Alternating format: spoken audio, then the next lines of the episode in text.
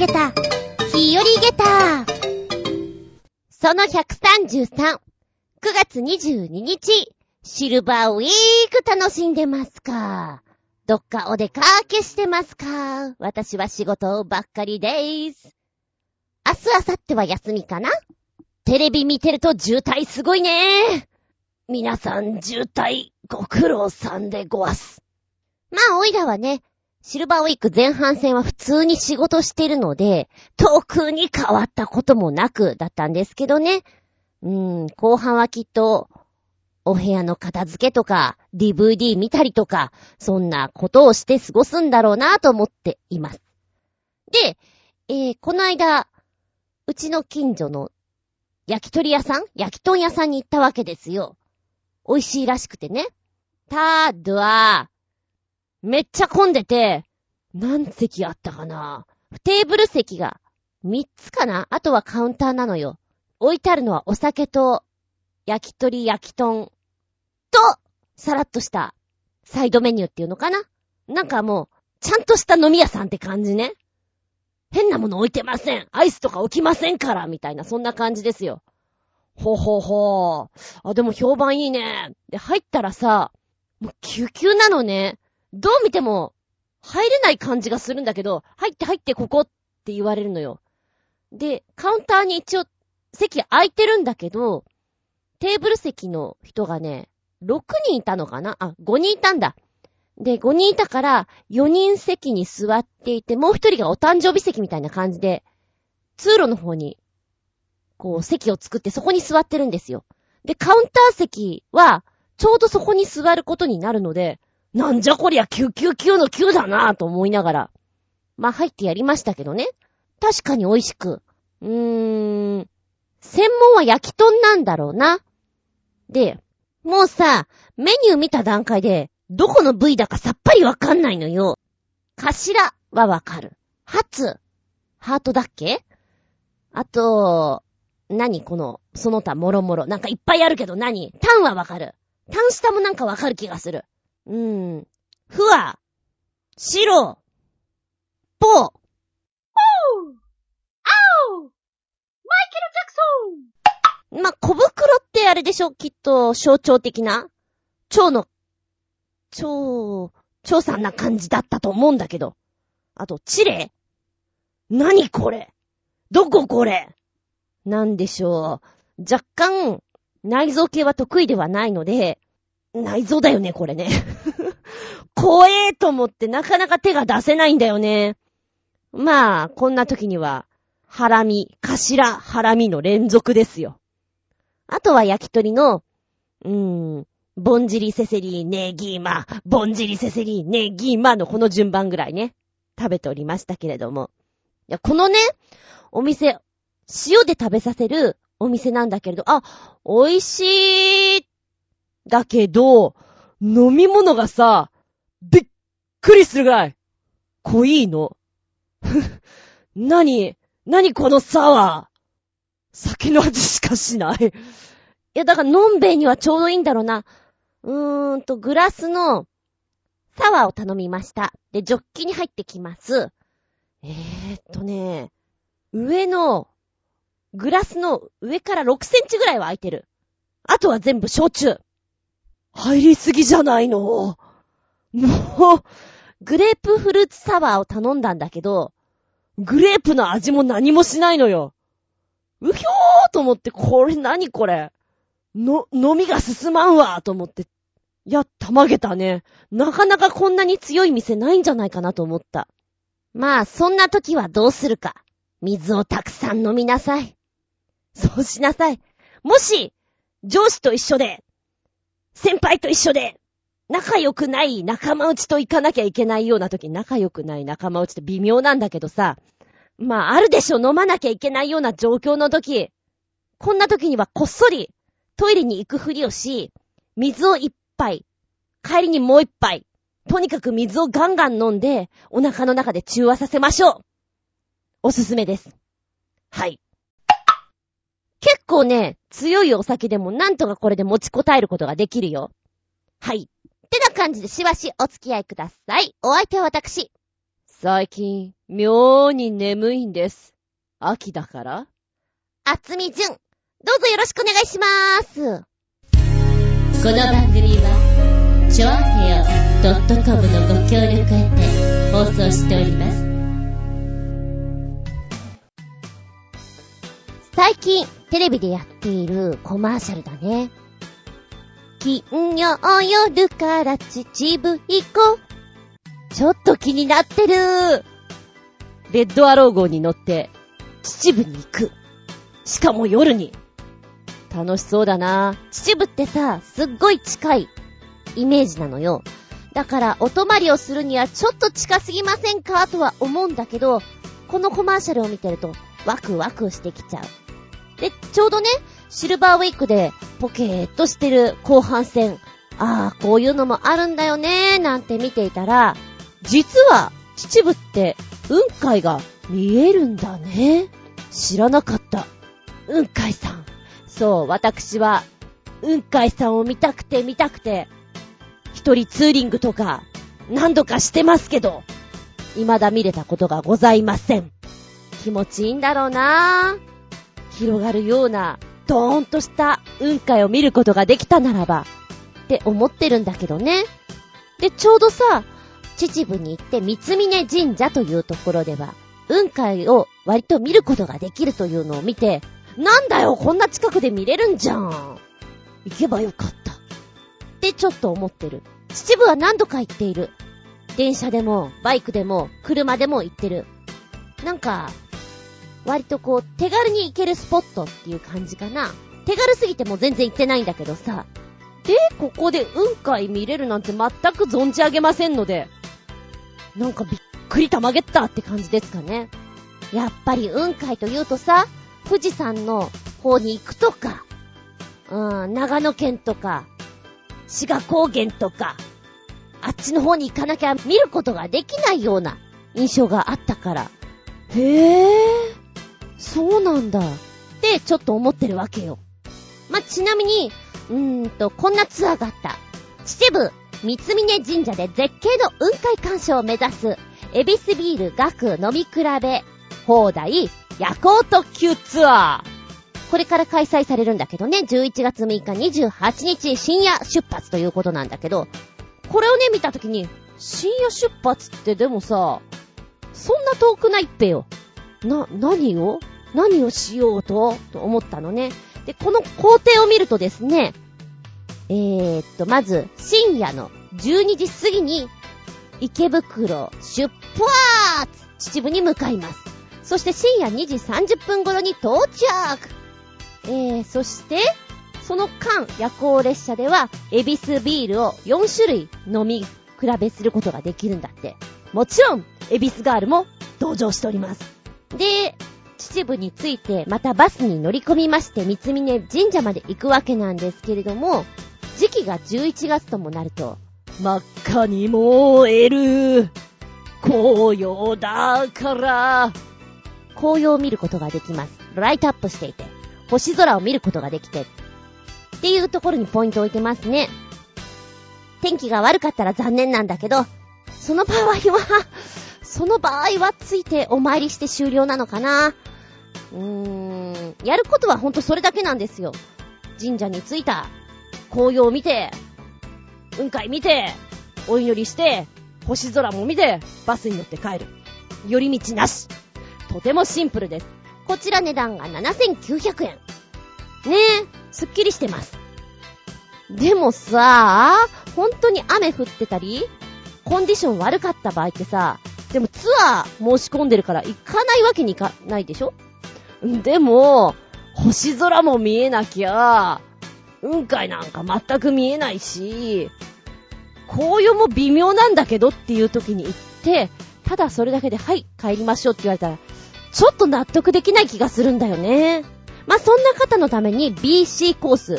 え、こちらはですね、温泉がついてきたり、ご飯がついてきたりというものですね。お値段がちょいと上がって11,800円。えー、っと、11月6日出発限定のは1万1000円ですね。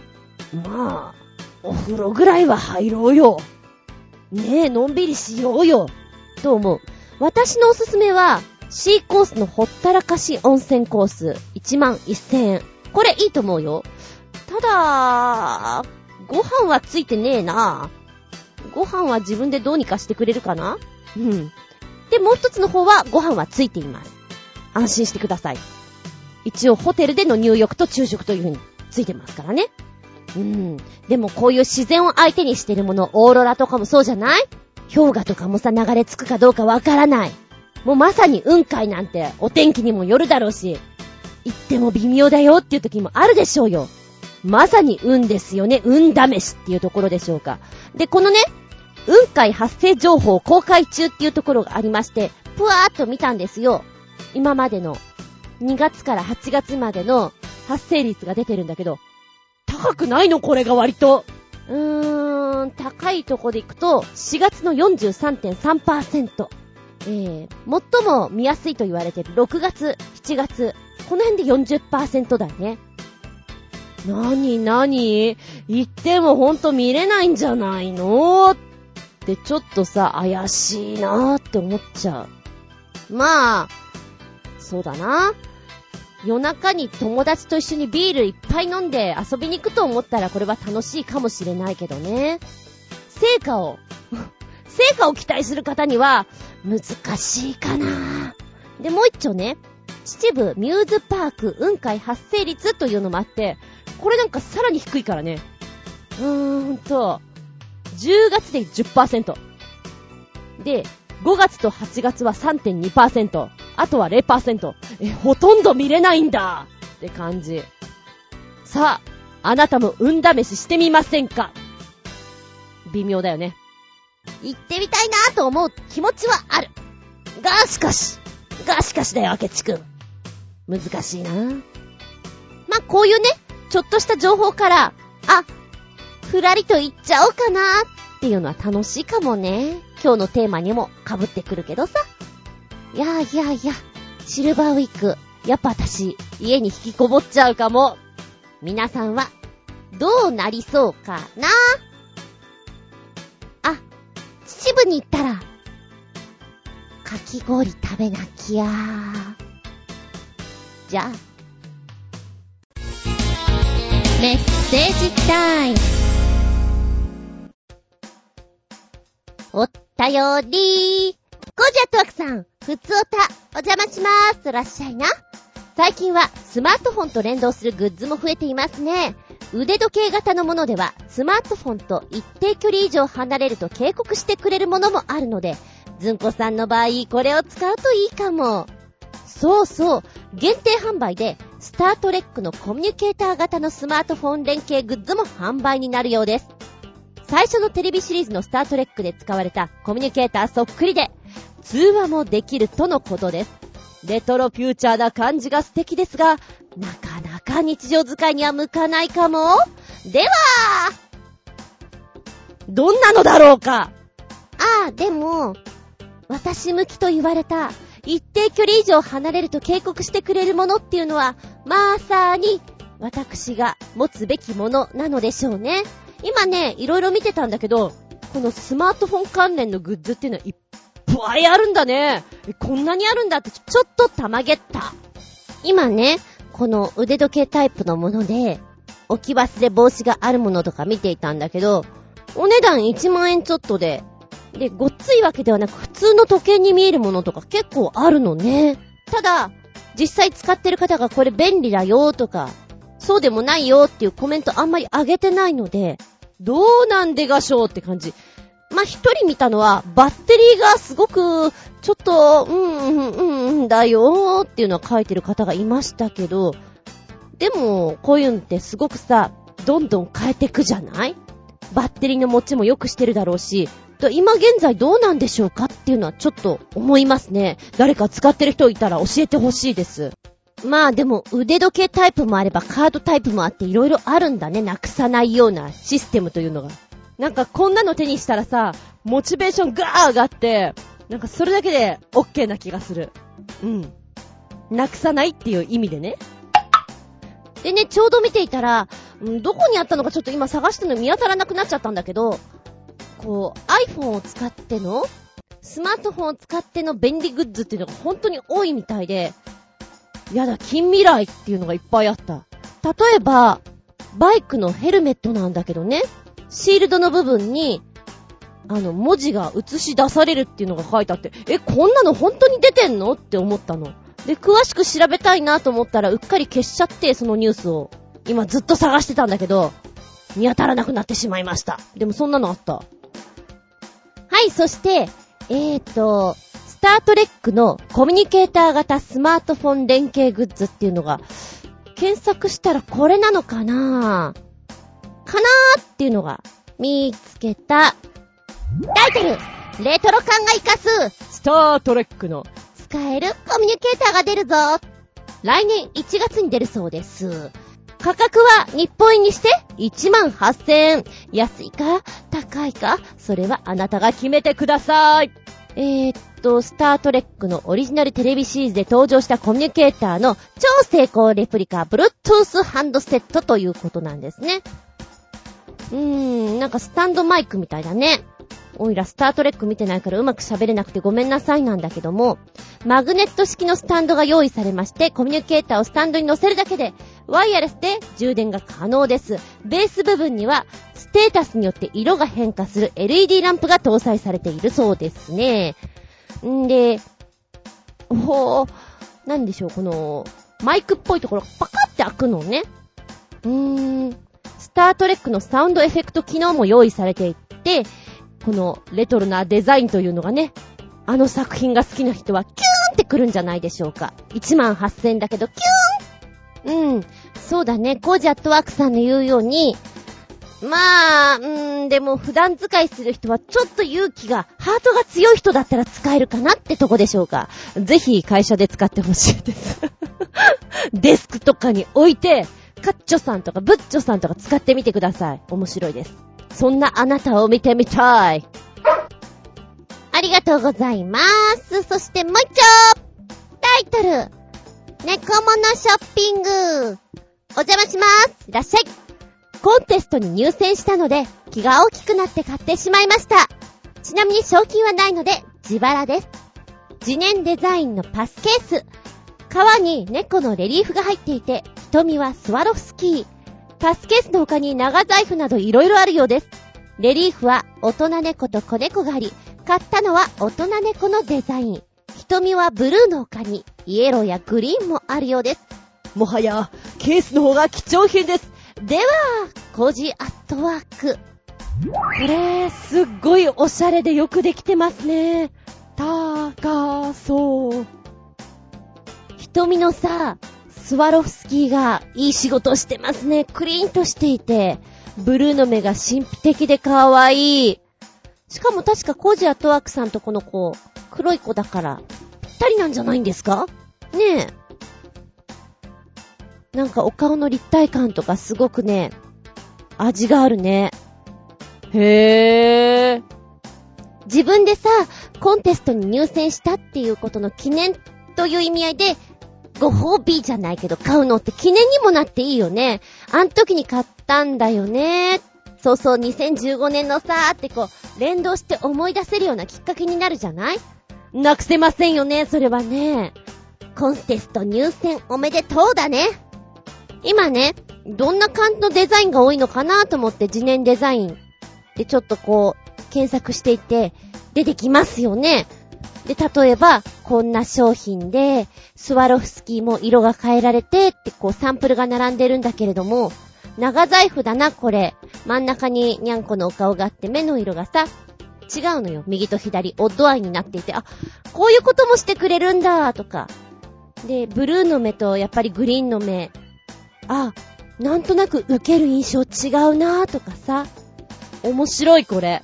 あと、なんか、うん、あったかみがあるね、これね。いいご褒美になったんじゃないですか？入選僕おめでとうって感じでね。あ、ちなみにね、なんかの商品をポチッと押すと、こう、横からちょっと見れる感じがあるのね。絵的に。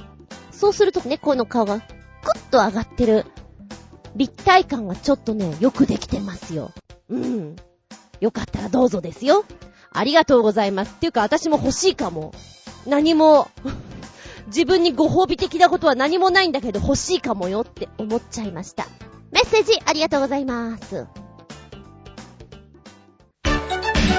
元気でソング、やる気でソング。メッセージお邪魔しまーす、らっしゃいな。秋が近づくと、うつうつとしてしまうことがあるそうです。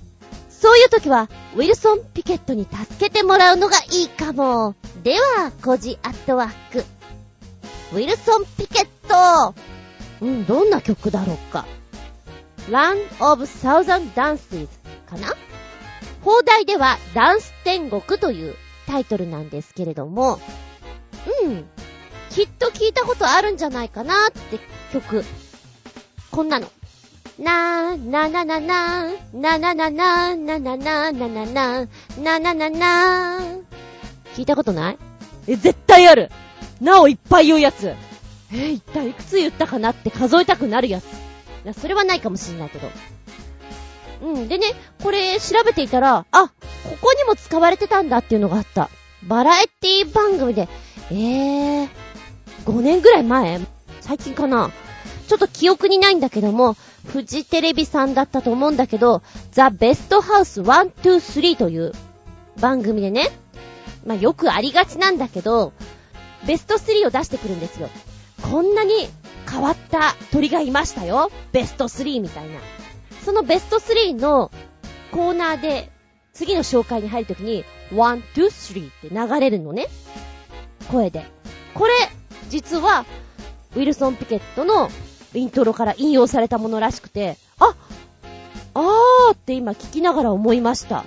なんだか明るい曲だからね、耳にすごく残るし、うん、な、なんか何言ってるかわかんないけど楽しいみたいな気分になると思う。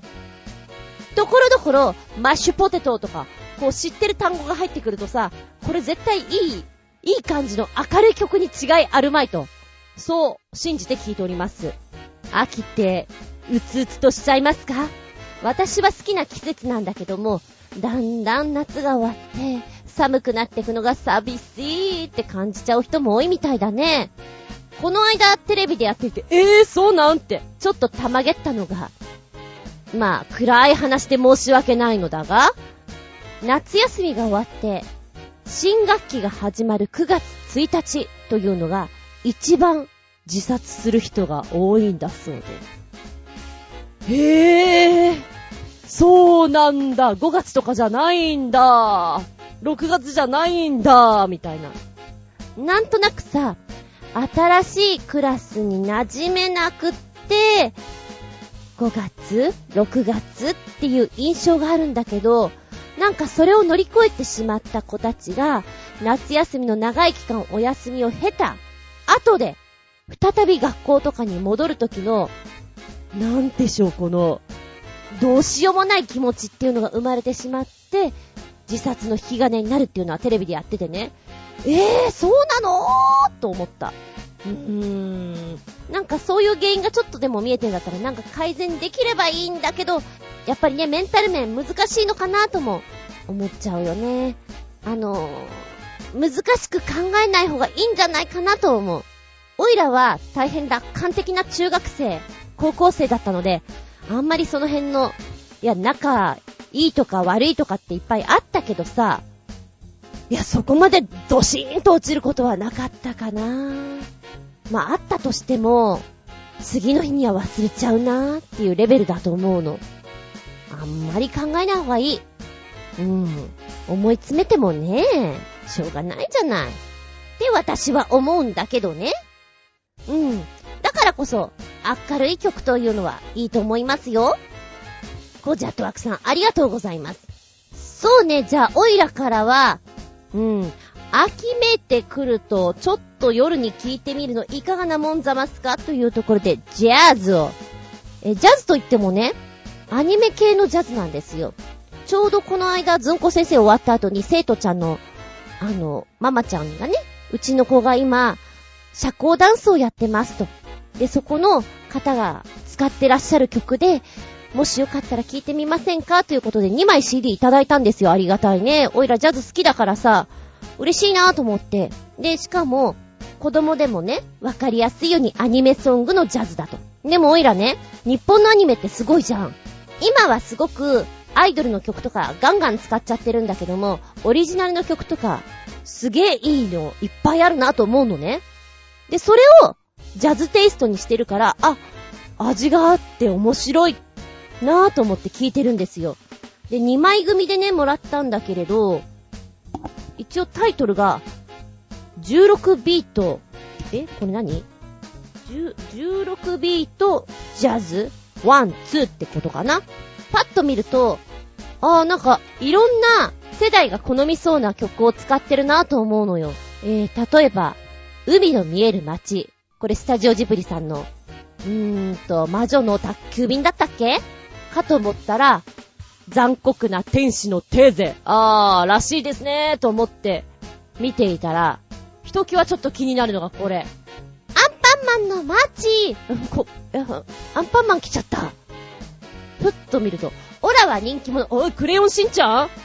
うーん、なんかジャズ、幅広何これ？ちょっと思っちゃったりね。へーって見てるじゃん？そうすると、あの、進撃の巨人のオープニングテーマで使われていた曲とかもジャズ化されてんですよ。なんじゃこりゃあ。バラは美しく散る。え、これってベルサイユのばらだよね？みたいな。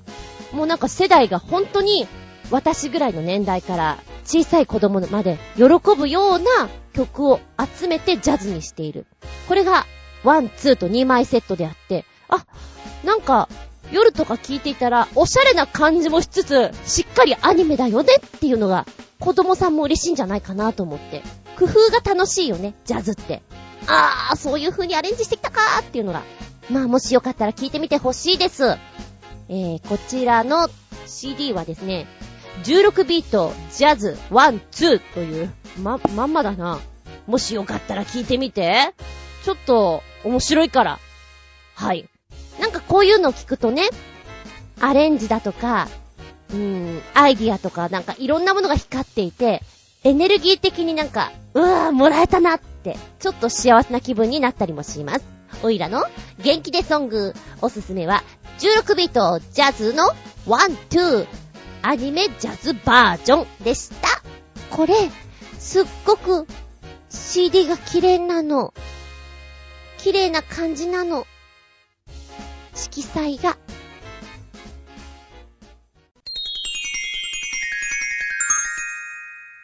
シスピンアウトタイム。今回のテーマは、がっつりプランナー。気ままにノープランでいきますよ。ねえ。渋滞すごいみたいじゃないですか。これだけ連休が長く続くと、今年のゴールデンウィークって飛び石だったから余計にね、すごいんだろうね。皆さんは、予定通りのシルバーウィークを迎えられてますか？ひひひ。あー、ちょっとやっちゃったな予想外この渋滞は何なの？っていう人もいるでしょう。まあそこはイライラしないでも諦めて、車の中でしりとりでもしてくださいよ。レトロにね。あの、縛りをつけると結構しりとりも盛り上がるから。で、今回このテーマにしようかなと思った時にね、お話をしていて、あ、そういう友達私もいたっていう思い出しをしたんですけど、プランを立てるのが好きな人っているじゃないですか。じゃあ、何時何分の電車に乗って何時には着くよ。で、そこから歩いてお店まで行くから、このぐらいかな？到着は。みたいな、もう全部予定立ててくれるような人で、ちょうど話をしてた時にね、言ってたのは、もうその人は本当に何でもかんでもプランを立てたいんだと。バスはこう。電車はこう。だから家を出るのはこうみたいな。プランを立ててくれるのはいいんだけど、毎回その人が遅刻すると。もう何それと思ったんだけど、でも確かに私の友達にもいるのよ。で、私の友達は、もう遅刻するのが常連だから、プランは立てるけど、そこまで、こと細かではないね。だいたいおおよそこんな流れでどうですかみたいな提案をしてくれるんだけど、ちょうどこの話をしようかなと思った時に聞いた方は、もうこと細かに3時2分の新幹線に乗りますごめん、遅れちゃうっていう人らしいのね。えー、どうすんだろうってちょっと思った。で、私は、そう、新幹線とか、何時何分に絶対乗らなきゃダメっていうプレッシャーがちょっと好きじゃなくて、仕事で行くような時には、もう、ものすごいゆとりを持って出ます。もう何時に着いても大丈夫なぐらい。だからまあ、慌ててもしょうがないよねっていう感じかな。ただし、やっぱりこう、それに間に合わせなければいけない電車だったりするときはもう必死だよね。走ったりなんかして。一回 えーと、仕事終わってから、夏だったと思うの。うちに帰って、まだ、うちのニャンを拾ったばっかりだったから子猫だったので、一人で、まあ、その子だけでお留守番っていうのがまだ厳しかったので、一緒に連れて、親人家に行こうと思ったんです。で、まあ、子猫だから、電車か、バスか、公共の乗り物じゃないとまずいわけなんだけれども、バイクじゃいけないからね。そうすると、ってこう考えたとき、一番楽なのがバスだったんですよ。東京駅のバス。で、8時何分が最終だったのかな仕事終わって、その頃は6時に終わってたかなお家に帰って7時でしょ一生懸命戻って、なんとかギリで8時なんですよ。ほんとギリギリで。で、子猫をヒップバッグに入れて、んで、荷物はカラコロ、キャリーバッグに入れて、行きました。すげえ必死に。ただ、駅までがすげえ遠いので、そこが大変だった。そこを、もしかしたらタクシーとか使えばよかったのかな？疲れなかったかもしれない。もう、駅に行くまで、はぁ、はぁって感じですっごい疲れました。で、電車乗って行って、東京駅に着いたのが、もうほんとね、バスが出る1分2分前なんですよ。うひょーと思って、もう東京駅うわーって走って行って、ターミナルに行って、あのバスだーと思った瞬間に、バスが、タタラリラリラリラリラ、プップーって言っちゃったの。最終が、えー、こんな間際でーみたいな。本当に、あと5メーター先を走ってれば乗れましたっていうレベル。この漫画みたいな状況何よと。あれは切なかったねで、その時は、もう絶対バスで行くんだと思ったから、バス以外のルートを考えてなかったんですよ。普段電車乗らないから電車のルートが本当にわからなくて、で、まだスマホを持ってなかったんですよね。普通のガラケーで、で、エキスパートとかで調べるのが私苦手でさ、何線に乗ってどうやって行ったらいいんだっぺ？みたいな。で、気がつけば、もう、親父の家の方に向かう電車が結構ギリギリなの。行けるか？行けないか？もう間際でタクシーか？の、瀬戸際ですよ。諦めて帰るか？いやでも今帰るのも悔しいなぁ。行けるとこまで行ってみましょうって言ってこうなんとかね、不安に駆られながら行きましたけどね。うーん、そんなの思い出しちゃうな。こう、計画が倒れた時のグダグダ感たらないね。まあ、そういうちょっと痛い経験をしてるので、どちらかというと私は、がっつりプランナー、気ままにノープランうーん。プランナーの方なのかなでも細かいかって言われたら細かくないです。で、プランをいくつも用意しときます。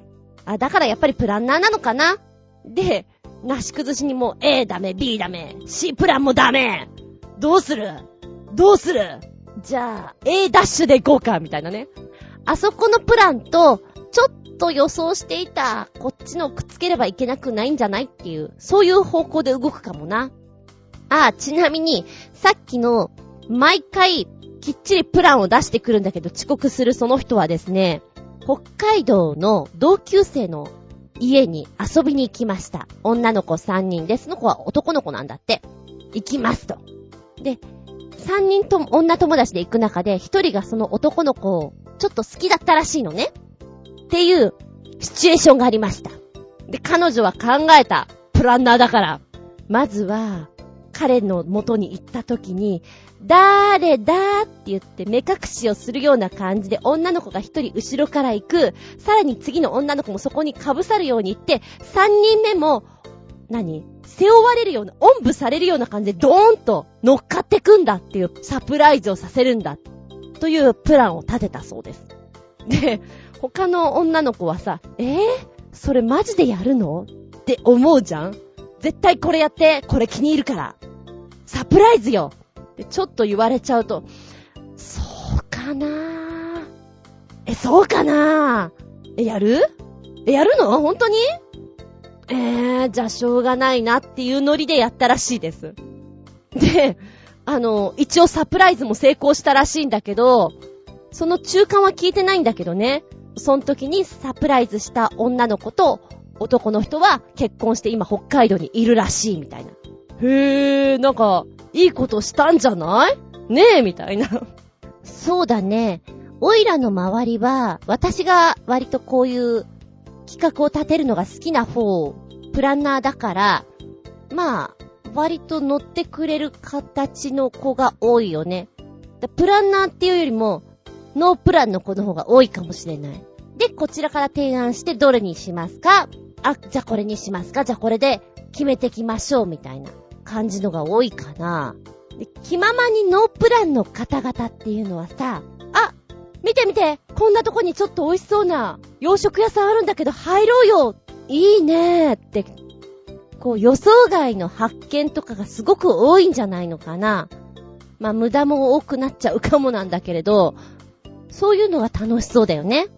だからなんも考えないでさ、まあ、携帯とお財布と本一冊ぐらい持ってふらーっと電車に乗って、どっか行っちゃって、旅しちゃうようなのってすごいなーって思う。なんか、どこを目指して行ってるんだろうとかさ。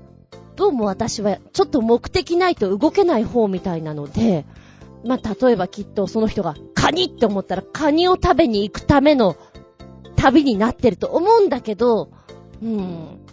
気ままだな。本当に気まますぎてすごいなって思っちゃう。ここでメッセージ、コジャットワークさん、テーマ、お邪魔します。私の場合、旅行の計画は結構ルーズです。行きたいと思う場所に無駄足するのは嫌なので、お休みとか営業時間などがあれば調べておきますが、いざ旅行して気が乗らなかったら行かなかったりします。私の旅は基本ブラブラ歩くことなのですが、普通の商店街とか住宅街を歩きたくはないので、趣のありそうなエリアをあらかじめチェックしておきます。また、レンタサイクルなどの足も確認しておきます。その上で、あとは風任せ。あ、いや、猫がいれば後をついていってしまうので、猫任せです。旅は道連れと言いますが、一人旅が好きです。写真を撮ることも多いので、カメラに興味がない人と同行すると退屈させてしまいそう。また、猫に慣れていない人と歩くと、猫が逃げるので途方に暮れてしまいます。じゃあ、一緒に写真を撮る人とではどうかというと、同じものを一緒に撮るのが好きではないので、やっぱり、ぼっち旅向きかも。かわいいな。ぼっち旅。カメラマンの友人と出かけるときも、旅先では左右に分かれます。食事などの時に合流し、何撮った？と見せ合うだけで、一緒に撮ることは滅多にありません。例外として、祭りとか巨大な建物とかを撮るときは、同時に同じものを撮ることもありますが、これも基本、一緒に撮るのではなく、分かれて撮ります。あれ？別に残念な旅人ではありませんよ。では、かわいい、ぼっち旅、ぼっち旅。いいね。あー、猫についてく、わかるなー。でも私ちょっと興奮しすぎて、だいたい逃げてっちゃう。あーみたいな。そんな逃げないででもあの、とほとほ歩いてるのをついてくの好きですね。きっとこっちにいるんだろうなーって先回りすると妙に驚かれたりして。そうですね。こんな感じで行くと、きっと、まあ、電車乗れたら、ね、次ので行こっか。あ、まあ乗れなきゃ次、その次の次でぐらいな感じでしょうね。うん、のんびり行けてこれはいいよね、きっと。ちょっと面白いのがさ、なんか、カメラマン同士で行くのに 触れ合いがないのがちょっとウケるんですけど、そういうもんですか。ほー。ね、あの、最後にご飯食べながら一緒に、こんなん撮ったよって話をするぐらい、面白いな、と思う反面、まあ、やりたい方向が違うんだったらそうなのかなって納得はできるかな？うん。あれでしょ？滝とか、吊り橋とか、そういったものの時には撮るんだけれど、きっと構図とかが違うから、同じエリアで同じものを撮ろうとは思ってるけど、点でバラバラにいるよ、みたいな。そんなとこなんだろうね。これもわかる気がするな私はカメラマンじゃないけど、結構、お友達と言っても、じゃあ向こう行ってくるってどっか行っちゃう方なんで。レンタサイクルいいですね。2回ぐらいしか乗ったことないんだけど、ちょっと、こういう時期には気持ちよく、運動しながら楽しめるんじゃないかなって思っている次第。どうしてもいつもバイクなので、そこに行き着かないんだけど、そろそろ旅を電車にしてみたいと本気で思ってはいるんじゃが、じゃがって感じです。このさ、旅のコージーアットワークさんのいいところは、一人旅のような感覚でお友達とかカメラマンとかと一緒に行ってるんだけど、ご飯を食べたりするときには、あの、また合流して、お話しして、また次に行けるっていうのが、あの、理想なんじゃないかなと思う。こう、オイラも一人旅したときに、ご飯の時は誰かとお話ししながら食べた方が、多分、いいよなーって。こう、黙々と食べるよりはねって思いました。いろんなもの食べれるしね。あれ？それ単に私が食いしん坊だだけ？万歳いや、そうじゃなくて、そうね。シルバーウィーク後半戦なんかだと、もう遠出するのはきついでしょ？そう考えると近場で街をブラブラできるような、そういうのが楽しいんじゃないかなと思っちゃう。どうも私は食べるのが好きみたいで、そっちにシフトしちゃうな。今浮かぶのが、例えば川越、小江戸、それこそサイクリングで、チャーっと行ってですな、芋解析を食べてですな、お風呂でも入って帰ってくるみたいな、パターンのものだと、手軽にできて楽しいかな。あ、あそこにも行きたいんだよね、ちょっと。鎌倉の方ね。江ノ島とか行きたいかな。あの、江ノ電に乗ってみたいです。赤い電車。かわいいなぁと思って。で、江ノ島にはニャンコがいっぱいいるでしょ？ねえ。触り放題でしょ？確か。なんかいろいろ勘違いしてるとこもあるかもしれないけど、行きたいなぁ。もうトンと行ってないのであっちの方に。ただ若干、鎌倉だとか江ノ島の方戻りが渋滞にはまりそうだなぁと思うと、今回向きではないのかなでは、コジアットワークさんがつけてくれた旅の映画とか。旅の映画と言って思い出すのは、ジャンポール・ベルモント主演のドタバタ映画、カトマンズの男。それから、ポール・マザースキー監督の猫と旅する老人の物語、ハリーとトント。三つ目に、ロブライナー監督のおバカな卒業旅行物語、シュアシングあたりでしょうか。あー、間違ってもこんな旅をしたくないというのは、ロード・オブ・ザ・リングとか、2001年宇宙の旅とか、テルマルイーズ、ウェイバック脱出6500キロなんてあたりでしょうか。では、後半のはちょっとハードだもんね。いろいろね。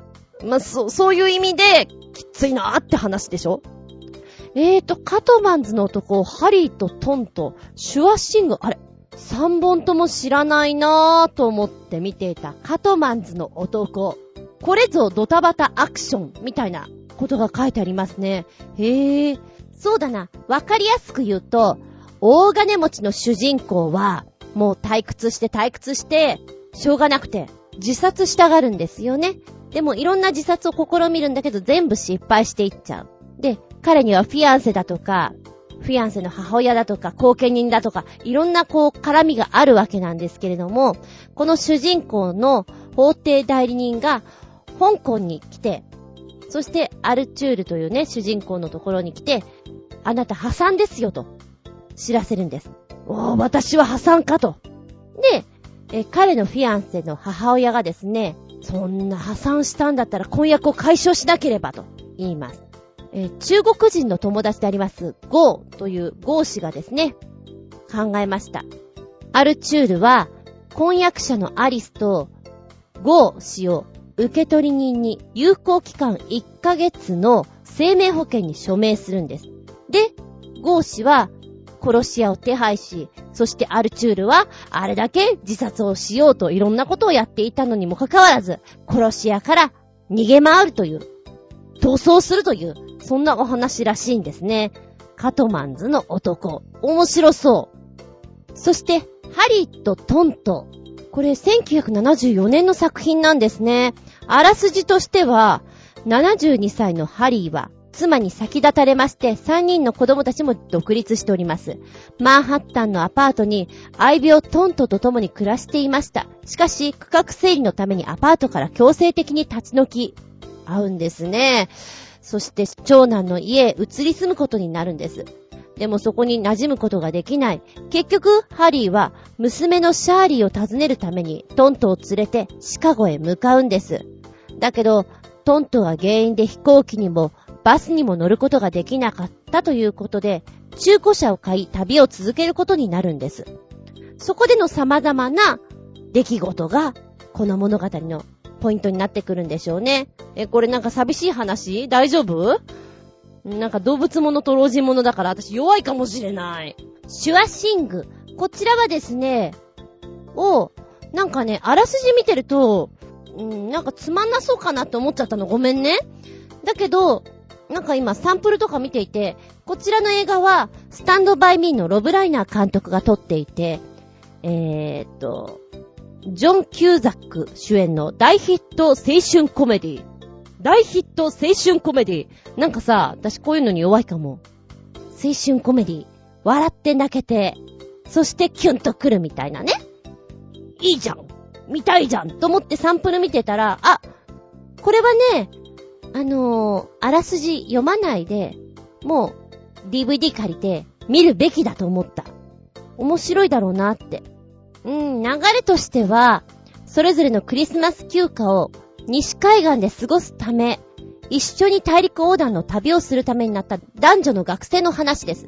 で、はじめはね、なんでお前と一緒に行かなきゃいけないんだよ。それはこっちのセリフよみたいなね、反発し合ってるんですけど、こう旅をする中、だんだん惹かれ合ってくる感じとかさ。で、やりとりも、随分、やっぱりコミカルみたいなんですね。だから、主演二人のキュートな魅力が忘れがたいって書いてある。そうなんですか。面白そうです。私の好きなティム・ロビンスも出てるしね、これはちょっと見てみたいかもな。へえ。こういうの見ると長い旅に行きたくなるなぁと思っちゃいますね。まあでも、うん、今回のがっつりプランナー、気ままにのプラン。別に旅のお話だけではござんせん。日常的なこともそうなんですよ。何でもかんでもこうね、3時から会議をする。4時にはお得意様のとこに行って、全部手帳に書き込むプランナーさん。ま、今日の流れはだいたいこれを押さえとけばいいでしょう。という、ノープランさん。両方あると思いますけどね。あなたはどっちタイプですか？仕事に関して言うと、うーん。でもね、手帳には書かないな。手帳持ってないし、今。裏紙に。でも裏紙にも書かないなぁ。よっぽどですね、これとこれをしなきゃいけないから逆算してって考えなきゃいけないのは、本当に、旅とかそういう時じゃないとやらない。仕事に関しては今はやってないかな。そういうプランを立ててやるのはね。今ちょうど中学校って中間試験だと思うんですね。中間だとか期末だとか、そういう時、プランを立ててやる方でした。結構それが好きでした。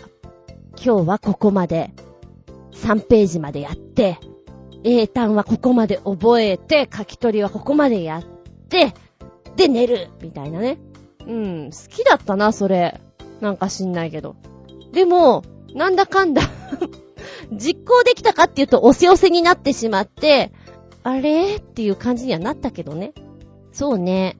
で、私みたいなタイプは、手書きの大きめのカレンダーがあってね、それと、携帯の、なんかアプリとかが連動されてて、そこに手書きで書くと全部データもそこに行くようになってるといいな。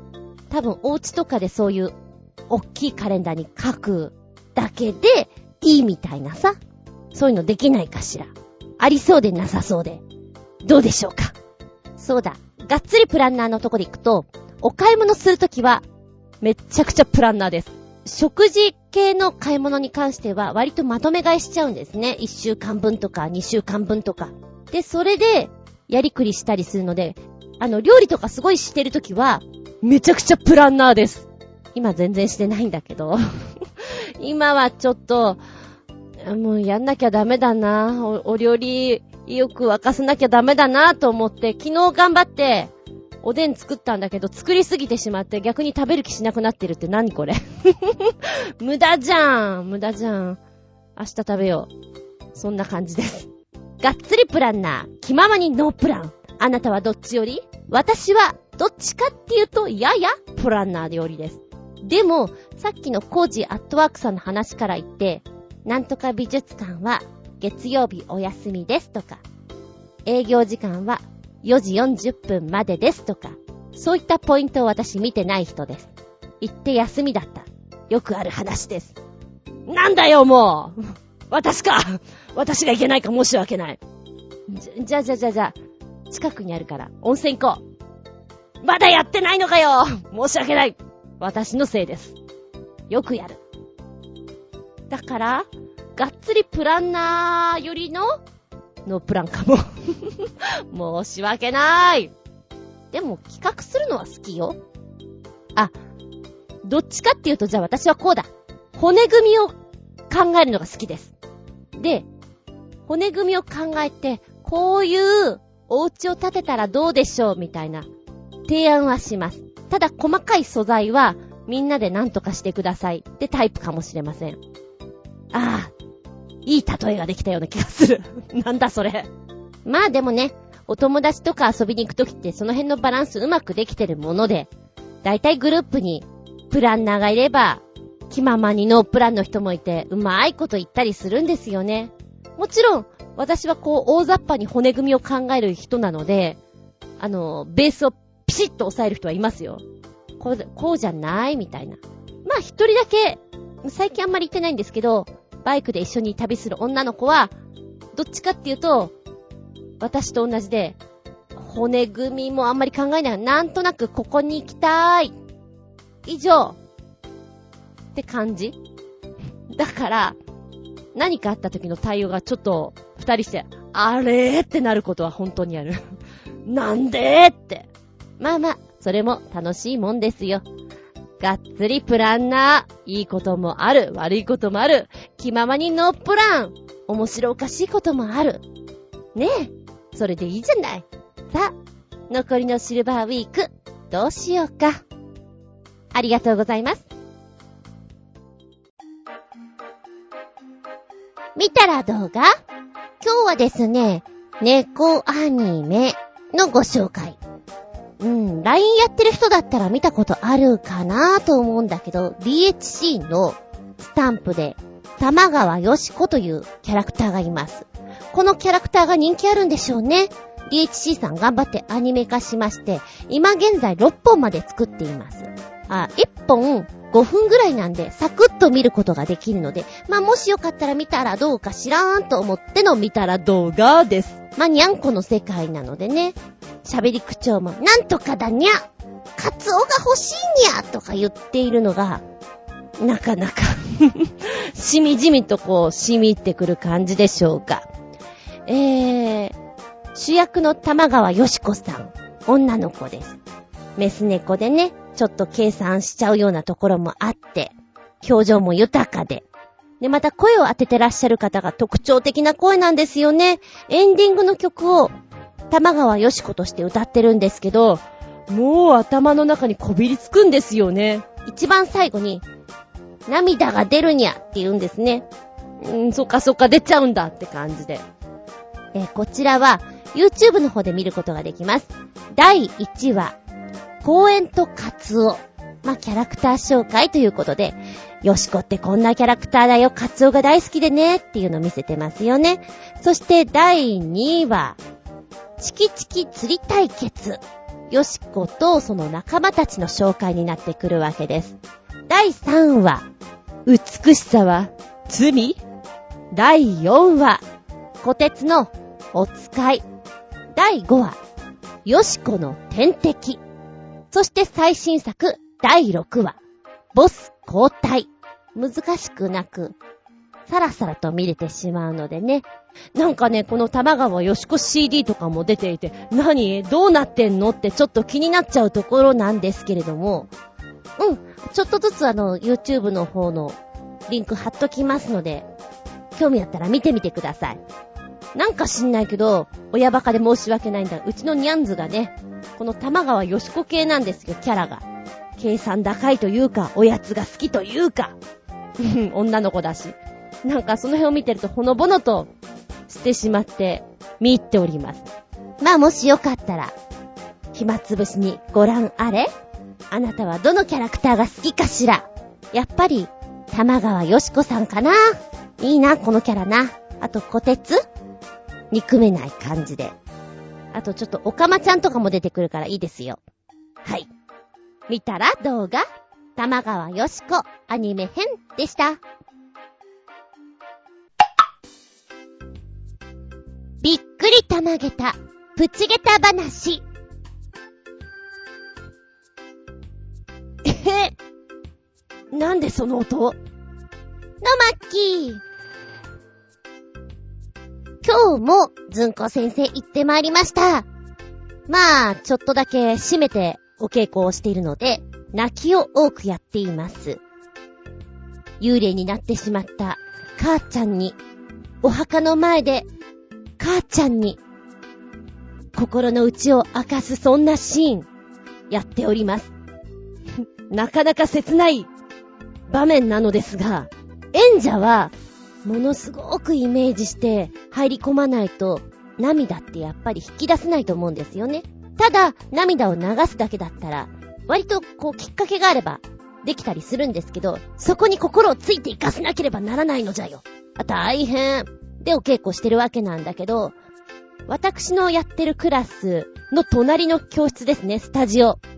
リズムタップをやってらっしゃってて、割と現場に出てらっしゃるんですね。まあ、大人のシニアの方々が、あの、お稽古の一環としてやられてるんですけれども、いつもは、タカタカタカタカ、タカタカタカってこう、リズミカルなタップの音だったり、ボディクランプの音だったりっていうのが響いてくるんですけど、やっぱね、シリアスな芝居をしてる時ほど、そういう音って響いてきて響いてきて、なんだよもう、よそでやってって。まあでも、集中集中して隣の音気にしないでってやるしかないよね。で、いや、ひどいなと思ったのは、母ちゃん、母ちゃん、俺のこと見守っててくれたんだね、みたいな、ほんとグッとくるシーンですよ。隣のスタジオで、マリリン・モンローの、私がよく、うーんと、SE に使う音。これね。わーこれが流れ始めたの。で、あんまりよそでこれを使ってるところ聞かないんで、あれ？やべ。私なんか、携帯かなんかにこの音を入れてて、編集用かなんかで、なんか今、鳴っちゃってんのかなってドキドキしたの。私？先生が悪い？いや、私の携帯ではないようだ。なんだなんだと思ったら、やっぱり隣から、わーって聞こえてくるわけよ。やべえ、隣だで、まあ、私のスタジオの生徒ちゃんの顔見ると、ふふって顔してんの。いや、ふふじゃなくて、今、お墓の前だからよろしくどうぞ集中集中と思っててもなかなか難しくてね。まあ、一組はそういうお墓、幽霊の母ちゃんの前で謝るっていうシーン。で、もう一つは、着信ありのワンシーンをやってたんですよ。やっぱりそれもシリアスじゃないですか。こう、呪いの電話がかかってきて、今まさに死のうとしている、恐怖のシーンですよ。ドキドキのシーンですよ。やっていて、ドキ、ドキ、ドキ、やってる方も、ま、まさかとかやってる時に、わーおプツンって切れちゃうのね。もうやめてーんって思った。ちょ、頼むからそのわーをなしにしてーん。ずんこ先生の心の叫びです。まあまあまあ、ジクールは、私自身がスタジオ、別の方のスタジオになるのでそこから離れるんだけれども、いやー、あの場所はきついと思うわ。前もそんなの聞いたことがあるけれども、ダメ ワーオはなしにしてっていう、ちょっとやってて、びっくりたまげった演者は気分盛り下げったかわいそう。頑張れ。なお話。この番組は、ちょあへよ .com のご協力へて放送しております。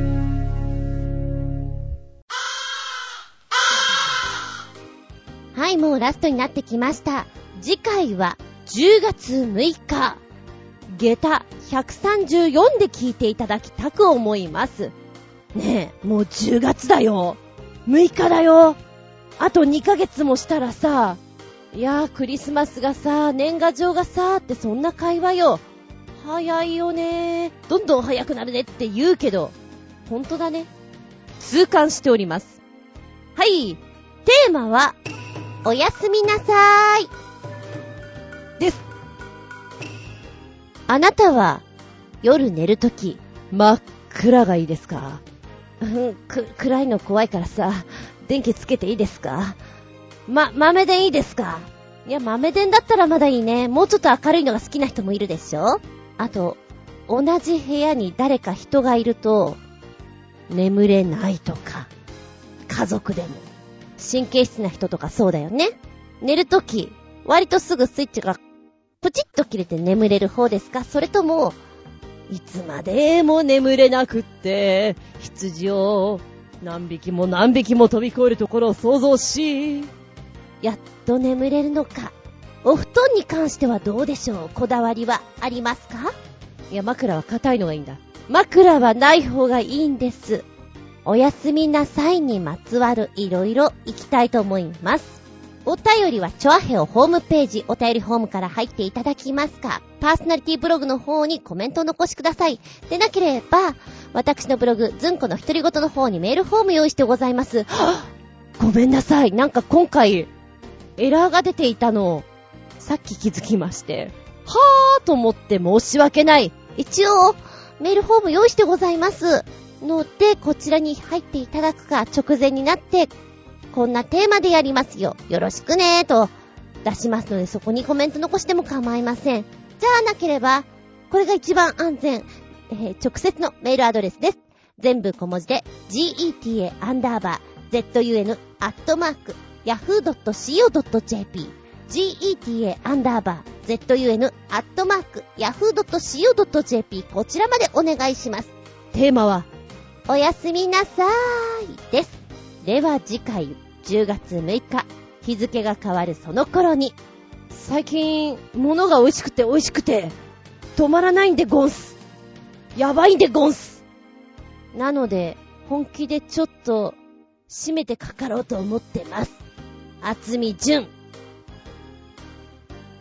見舞い聞く舞い話す舞い。ずんこの話ももうおしまい。バイバイキーン